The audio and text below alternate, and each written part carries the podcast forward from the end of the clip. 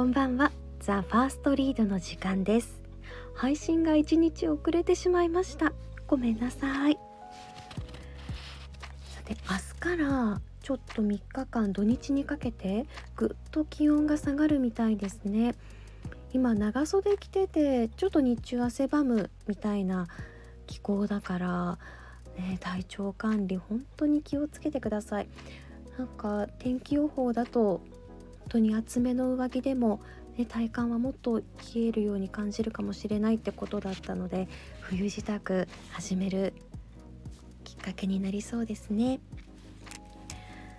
さて今日お届けする作品なんですけど私読むのすごく久々かな。福岡大学文芸部のシリーズ作品「幸福を呼ぶ鐘」です。こうちょっとずつちょっとずつこう人のつながりが描かれていてで1回だけでも十分に楽しめる作品なんですけどこう戻ってねバックナンバーを聞くとあこの人とこの人が友達でとか家族でっていうこうあの人間相関図みたいなものが徐々に徐々に広がっていくようなシリーズ作品です。ではお届けします。お聞きください。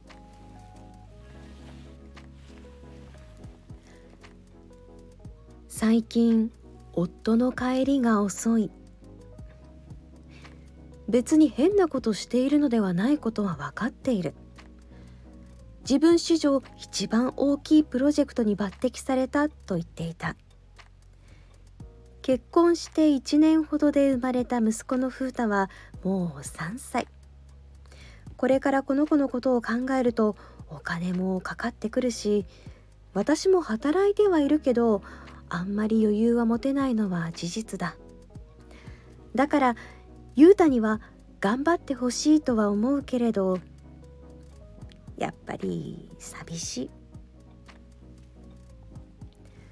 2人揃ってやっと取れた休みにいつも実家に預けている風太も連れて3人で出かけようと話していた。けれど昨日の夕食後電話に呼ばれて帰ってきた雄太は言った「しおりごめん。明日出ることになっちゃった」そんな気はしていたけれど風太も楽しみにしていたのに。そっか分かった。明日は風太と行ってくるから。ゆうたも頑張って。寂しさを押し殺して私は無理やりそう言って笑った。ゆうたは「ごめん」と言って悲しそうにしていた。我慢しているのはお互い様。ゆうたも風太との時間を過ごしたかったはずだから。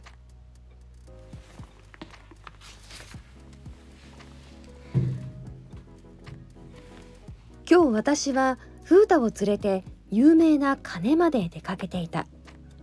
風太はバスに乗ることがあまりないからとてもご機嫌に窓の外を眺めていた。だけど風太はバスを降りて10分後ぐずり始めてしまった。ママ抱っこ。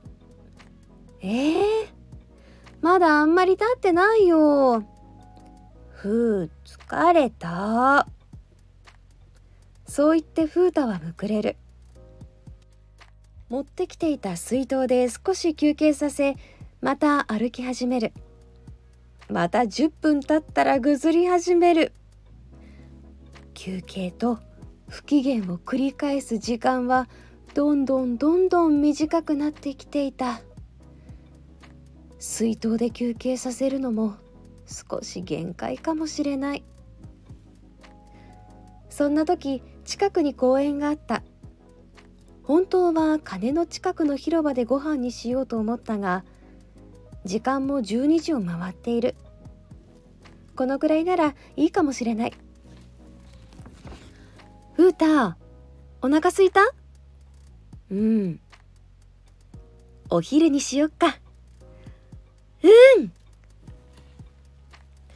公園のベンチに座って家の近くのコンビニで買ってきたお弁当を食べる。小さなおにぎりのついた弁当を選んだ風太はお腹が空いていたのかよく食べたいつからお腹が空いてたのうーんちょっと前ちょっと前か。ごめんねママ気づかなくて。いいよ。風太は許してくれた。ウェットティッシュで頬についていたご飯粒を拭ってやり自分もおにぎりを食べる。梅が酸っぱくて顔をすぼめていたら風太はその顔が面白かったようでキャッキャと笑っていた。食事を食べてからまた鐘に向かって歩き続ける。公園から少し歩いたところから鐘が見えていて目的物が見えた風太は一目散に走り出してしまった。結局そんな風太を追いかけて走っていたらついてしまった。ヘトヘトになって地面にしゃがみ込んだ私に風太は自分が下げていた水筒を手渡してくれる。ママ休憩。あ ありがとう風太。水筒のお茶を飲んで復活する。目指していたのは幸せを呼ぶ鐘だった。雄太から聞くには3回鳴らして響き渡るような音がなせれば小さな幸せがその人のもとに訪れるらしいとのことだった。本当かなとは思っていたのだけど雄太はかなり前からその鐘を鳴らすようになっていたのだという。風太そこに鐘があるでしょ？うん。あのねあの鐘は小さな幸せを叶えてくれるんだって。幸せ？うん。お願いみたいなものよそう言うと風太は少ししてからパーッと笑った。どうしたの？ふうお願い決めたよ。そうなの？何にしたの？教えない。風太はそう言ってくるりと一回転した。鐘を鳴らしたくてうずうずしているようだ。私も今何かを願えるなら決めていたことがある。ママも決まったよ。え？何？教えない。そう言って二人で笑い合う。鐘の前に来て風太と二人で鐘を鳴らす。グワーン。グワーン。グワーン。二人分響かせただろうか。鐘を鳴らした後思わず手を合わせて祈ってしまうのは日本人のさがか。だけど鐘を響かせた上に祈っておいたから願いが叶う気がする。少し祈って横を見ると風太も小さな手を合わせて願っていた。真剣そうなその表情が可愛くて笑いそうなのをこらえるのに必死だった。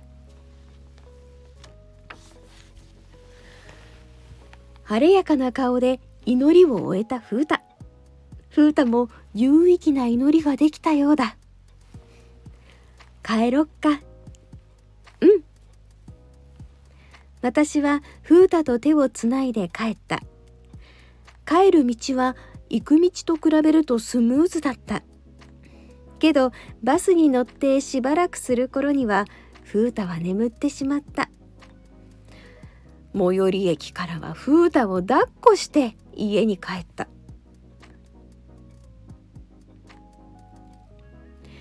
ただいま。風太帰ってきたよ。うん。あれ？ただいま。風太は眠そうだったが手洗いうがいは絶対。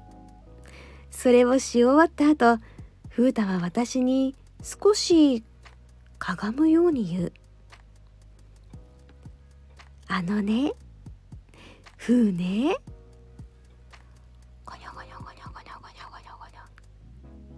これパパには内緒ね。ママもよふうたふうたは絶対叶うと嬉しそうに笑っていた。結局夜遅くに帰ってきたゆうたはふうたの寝顔を寂しそうに見ていった。今日結局どこに行ったの？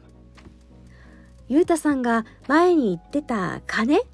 幸せを呼ぶ鐘。あああの鐘か。懐かしいな。俺もあの鐘に行ってしおりに告白する勇気をもらったんだ。と笑うゆうた私は全然そんなこと知らなかった。しおりと風太は何を願ったの？ん？教えない。なんで？教えてよ。私と風太の秘密。そう言ったらゆうたはずるいよと笑っていたが私は風太との約束は破りたくない。のらりくらりと詮索を交わし私にゆうたは言った。じゃあ叶ったら言ってよ。それならいいでしょう。私は風太との約束を思い出しながら言った。ずっと後になると思うけどそれでいいなら。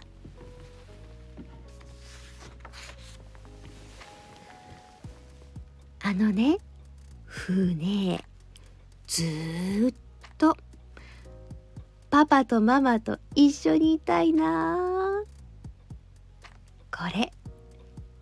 パパには内緒で。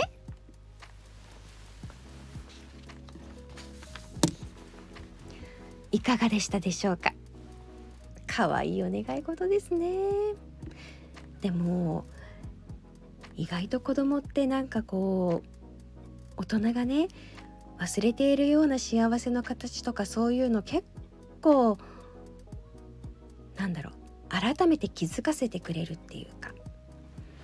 あの私は娘が2歳で寝る前にいつも34冊こう絵本を彼女が選んでそれをベッドに転がって読んであげるんですけど読み終わった後にママ今日も大好き。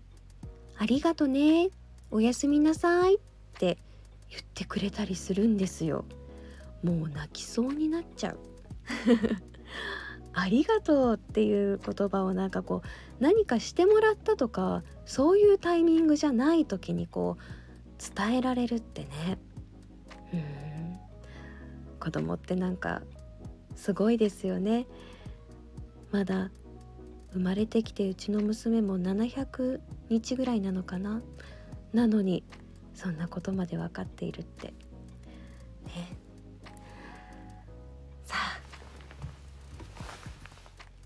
今日もお疲れ様でした。ね、冒頭にも話しましたけどあの冷え込むのでしっかり着込んで暖かくして眠ってください。ではおやすみなさい。